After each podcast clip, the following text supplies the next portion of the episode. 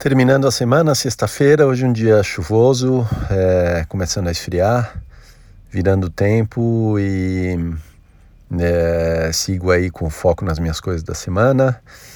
É, vamos ver se hoje, pela primeira vez, depois de muitas semanas à noite, eu consigo parar um pouco para fazer os meus exercícios funcionais e me sentir um pouco mais forte para a corrida amanhã. Se sim, aí eu faço uma corridinha talvez com um fartlequezinho se não, aí eu acho que eu vou fazer que nem na semana passada, é, 40 minutos, um pace super tranquilo.